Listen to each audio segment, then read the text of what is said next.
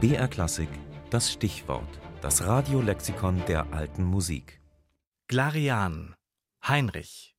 Geboren 1488 in Mollis, Kanton Glarus, Schweiz.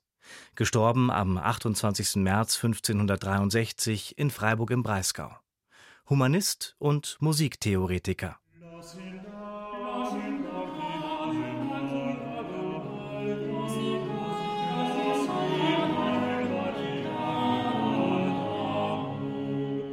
Renaissance. Wiedergeburt. Die Wiedergeburt des Denkens und der Kunst aus dem Geist der Antike. 1453 eroberten die Osmanen Konstantinopel, die letzte Bastion des einstmals mächtigen Oströmischen Reiches, das über tausend Jahre existiert hatte. Zahlreiche griechische Gelehrte flüchteten aus der Stadt nach Italien und brachten eine Fülle griechischer Handschriften mit. Das antike Denken rückte in Westeuropa wieder verstärkt in den Fokus. Humanitas.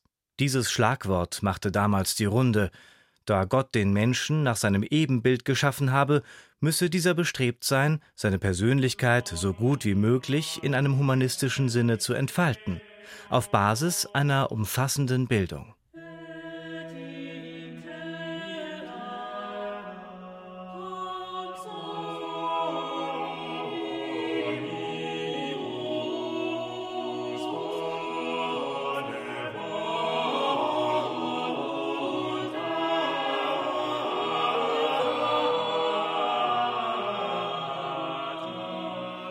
Ein herausragender Universalgelehrter des Renaissance-Humanismus war Heinrich Clarean, der auch eng mit Erasmus von Rotterdam befreundet war.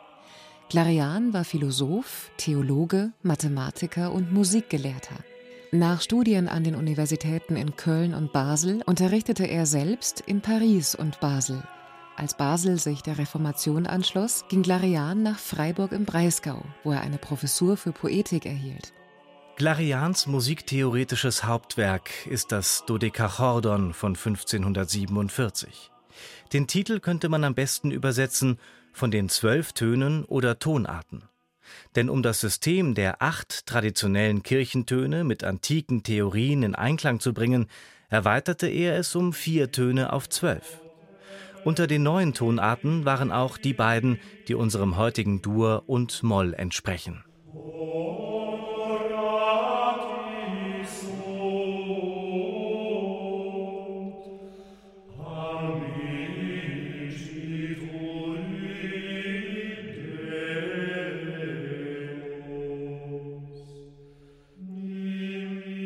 Mit dieser Reform des Tonsystems wollte Clarean den abendländischen Kirchengesang in der Tradition der antiken Musiktheorie verankern.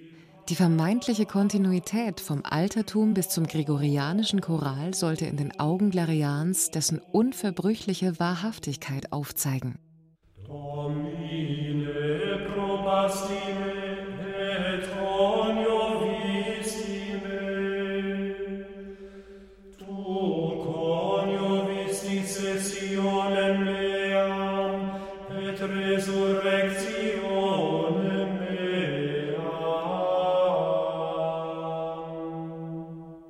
Auch wenn man heute annimmt, dass seine Moduslehre nur begrenzten Einfluss auf die Musik seiner Zeit hatte, genoss Heinrich Clarian aufgrund seiner wissenschaftlichen Kommentare und Lehrbücher in ganz Europa einen herausragenden Ruf.